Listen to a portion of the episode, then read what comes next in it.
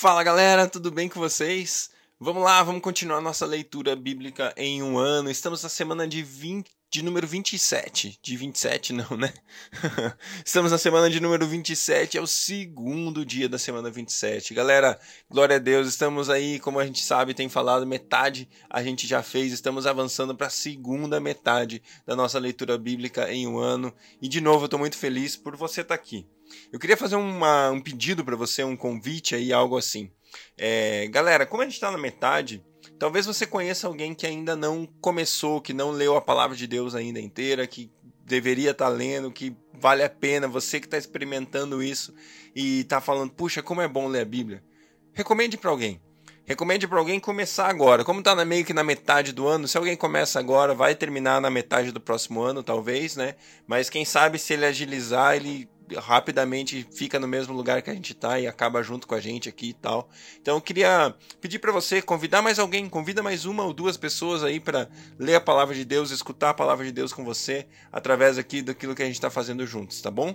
Deus abençoe, galera. Vamos nessa. Pai, obrigado por mais um dia de leitura bíblica em um ano, por mais um tempo na Sua palavra, Deus. Nós queremos dizer que amamos a Bíblia nós amamos a palavra de Deus, sabemos e cremos que a Bíblia é a palavra de Deus. Inquestionável, verdade completa em todo o tempo, Pai. Muito obrigado, Senhor. Abençoe esse tempo de leitura, abençoe esse tempo, Deus, onde a gente vai estar meditando na Sua palavra, que ela venha além da letra, que ela fale aos nossos corações e transforme as nossas vidas em nome de Jesus. Amém. Glória a Deus. Então, semana 27, segundo dia, nós vamos ler 1 Crônicas, capítulo 29. Vamos começar a segunda Crônicas, capítulo 1, e também vamos ler 1 Tessalonicenses, capítulo 2. 1 Crônicas, capítulo 29. Então o rei Davi disse a toda a assembleia: Deus escolheu meu filho Salomão e mais ninguém, mas ele é jovem e inexperiente e a tarefa é grande, pois o palácio não será feito para homens, mas para o Senhor, o nosso Deus. Forneci grande quantidade de recursos para o trabalho do templo do meu Deus: ouro, prata, bronze, ferro e madeira, bem como ônix para os engates e ainda turquesas, pedras de várias cores e todo tipo de pedras preciosas e mármore.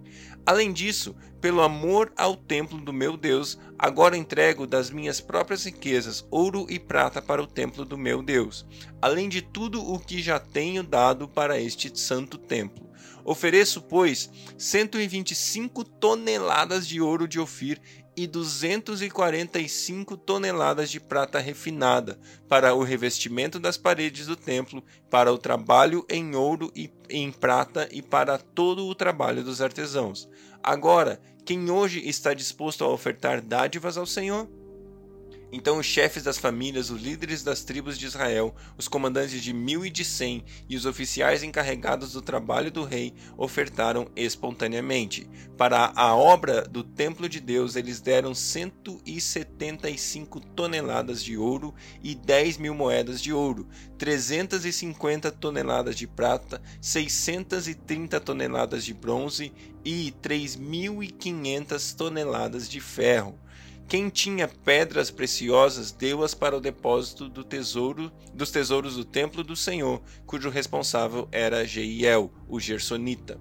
O povo alegrou-se diante da atitude de seus líderes, pois fizeram essas ofertas voluntariamente e de coração íntegro ao Senhor, e o rei Davi também encheu-se de alegria. Davi louvou o Senhor na presença de toda a assembléia, dizendo: Bendito sejas, ó Senhor, Deus de Israel, nosso Pai, de eternidade a eternidade. Teus, ó Senhor, são a grandeza, o poder, a glória, a majestade e o esplendor, pois tudo que há nos céus e na terra é teu. Teu, ó Senhor, é o reino, tu estás acima de tudo, a riqueza e a honra vêm de ti.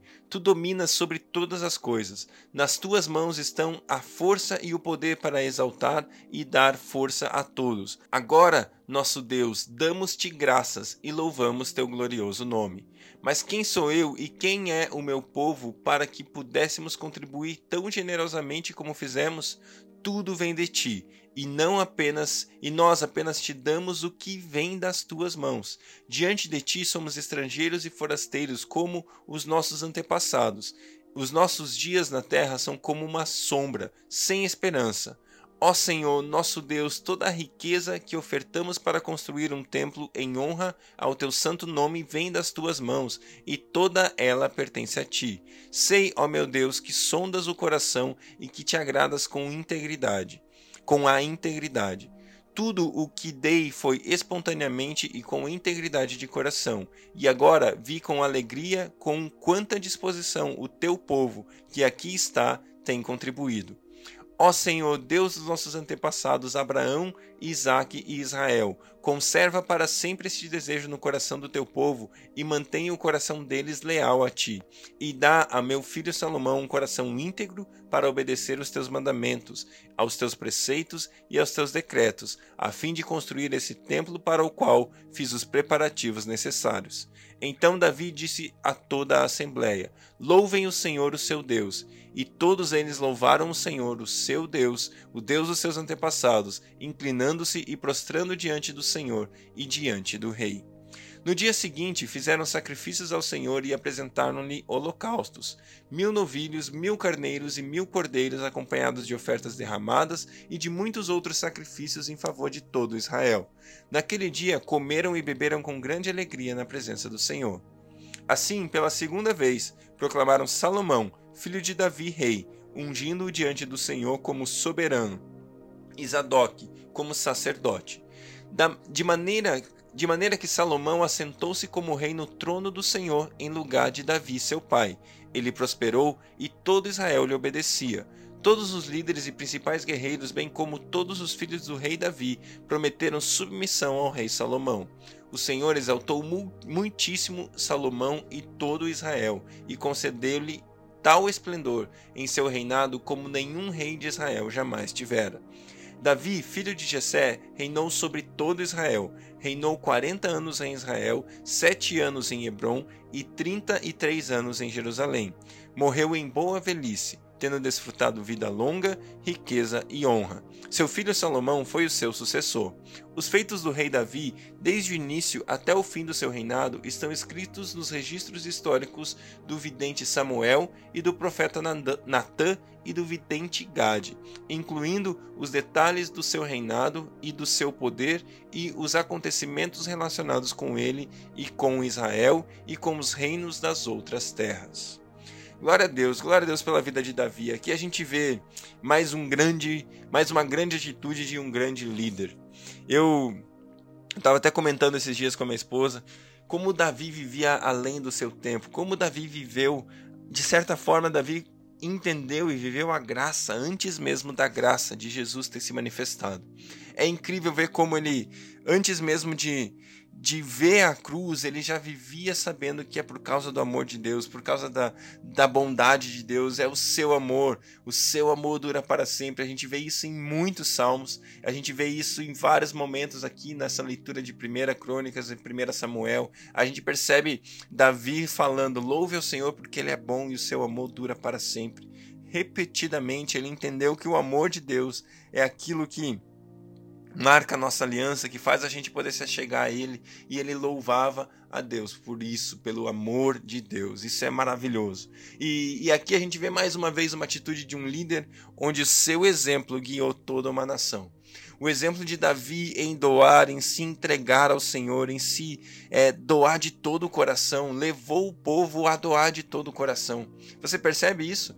Depois que Davi deu a oferta, ele perguntou: E aí, alguém aqui mais gostaria de fazer o que eu acabei de fazer? Então todos foram e fizeram. E sabe, eu não, não necessariamente quero falar de dinheiro aqui, eu quero falar do seu coração mesmo. Como tem sido a minha e a sua entrega diante dos nossos filhos, diante da nossa família, diante daqueles que estão próximos de nós. Quando eles olham para nós, eles veem: Uau, eu quero imitar esse cara porque ele se entrega de todo o coração, ele se dá de todo o coração. Se ele vai fazer algo, ele faz inteiramente, ele faz com integridade. A gente viu nesse texto é, Davi falando várias vezes que Deus admira, Deus ama a integridade quando nós fazemos com interesa algo que estamos fazendo. Ou seja, nós somos intensos, inteiros quando estamos fazendo algo.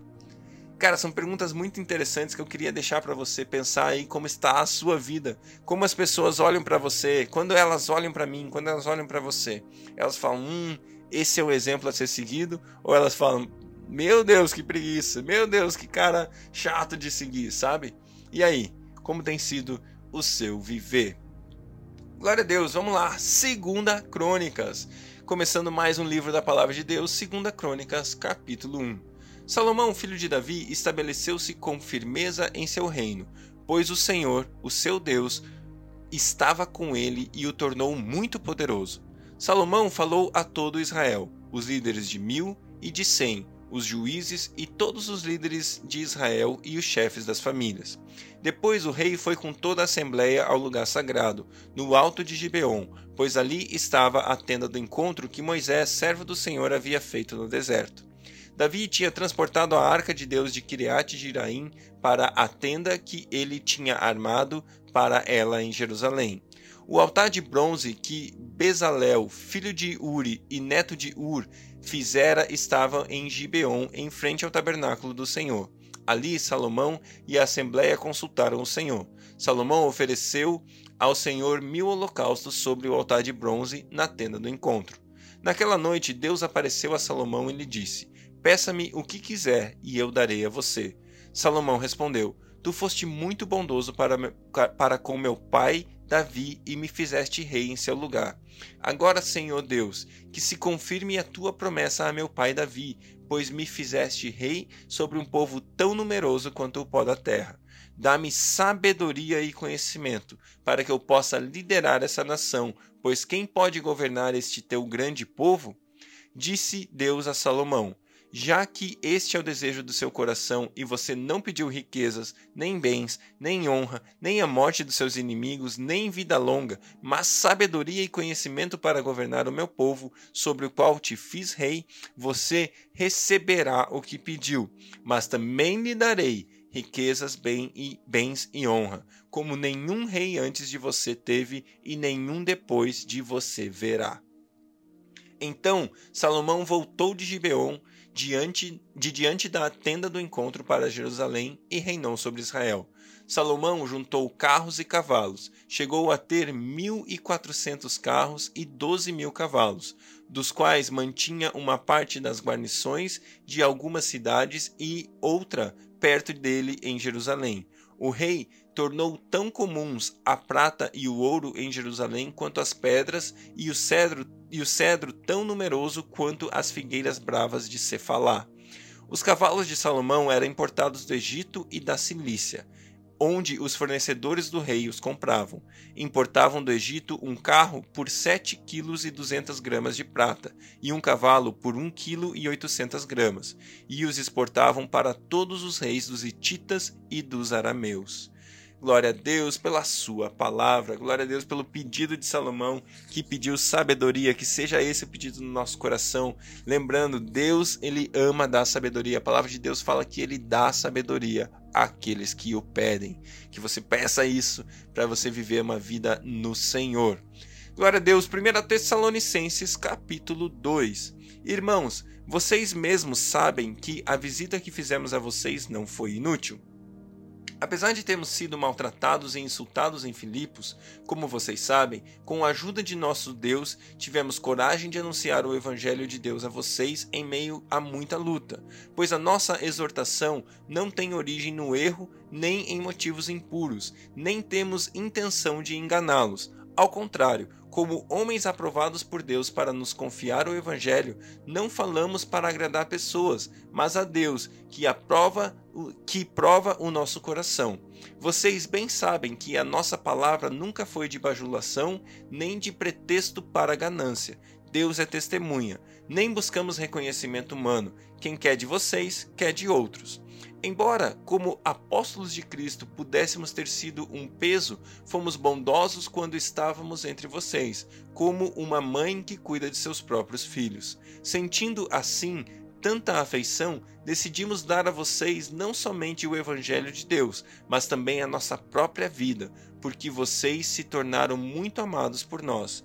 Irmãos, certamente vocês se lembram do nosso trabalho esgotante e da nossa fadiga. Trabalhamos noite e dia para não sermos pesados a ninguém, enquanto pregávamos o Evangelho de Deus a vocês. Tanto vocês como Deus são testemunhas de como nos portamos de maneira santa, justa e irrepreensível entre vocês, os que creem. Pois vocês sabem que tratamos cada um, é, que tratamos cada um como um pai trata seus filhos, exortando, consolando e dando testemunho para que vocês vivam de maneira digna de Deus que os chamou para seu reino e glória.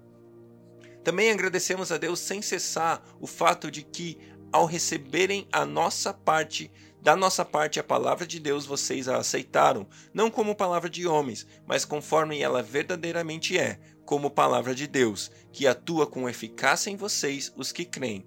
Porque vocês, irmãos, tornaram-se imitadores das igrejas de Deus em Cristo Jesus que estão na Judéia. Vocês sofreram da parte dos seus próprios conterrâneos as mesmas coisas que aquelas igrejas sofreram da parte dos judeus, que mataram o Senhor Jesus e os profetas e também nos perseguiram. Eles desagradam a Deus e são hostis a todos, esforçando-se para nos impedir de impedir que falemos aos gentios e estes sejam salvos. Dessa forma, continuam acumulando seus pecados, sobre eles finalmente veio a ira. Nós, porém, irmãos, privados de da companhia de vocês por breve tempo, em pessoa, mas não no coração, esforçamo-nos ainda mais para vê-los pessoalmente, pela saudade que temos de vocês. Quisemos visitá-los, eu mesmo, Paulo o quis, e não apenas uma vez, mas duas. Satanás, porém, nos impediu. Pois quem é a nossa esperança, alegria ou coroa em que nos gloriamos perante o Senhor Jesus na sua vinda? Não são vocês? De fato, vocês são a nossa glória e a nossa alegria. Glória a Deus, esse texto é, eu fiquei muito feliz de lê-lo, porque é lindo ver a expressão e o amor de Paulo pela igreja. É lindo ver como Paulo é, se dava, se dava completamente como um pai a um filho, como uma mãe a um filho, ele se deu por amor à igreja, para fazer o nome de Jesus fundamentado em corações que necessitavam dele. Isso é fantástico. Eu espero que a minha e a sua vida possam ser gastas, assim como a de Paulo, na palavra do Senhor, honrando o nome dele, glorificando o nome dele, para que a nossa glória, a nossa coroa não sejam é, conquistas humanas, mas que sejam conquista de vidas, pessoas para a glória de Deus. Que Deus abençoe o seu dia e até amanhã.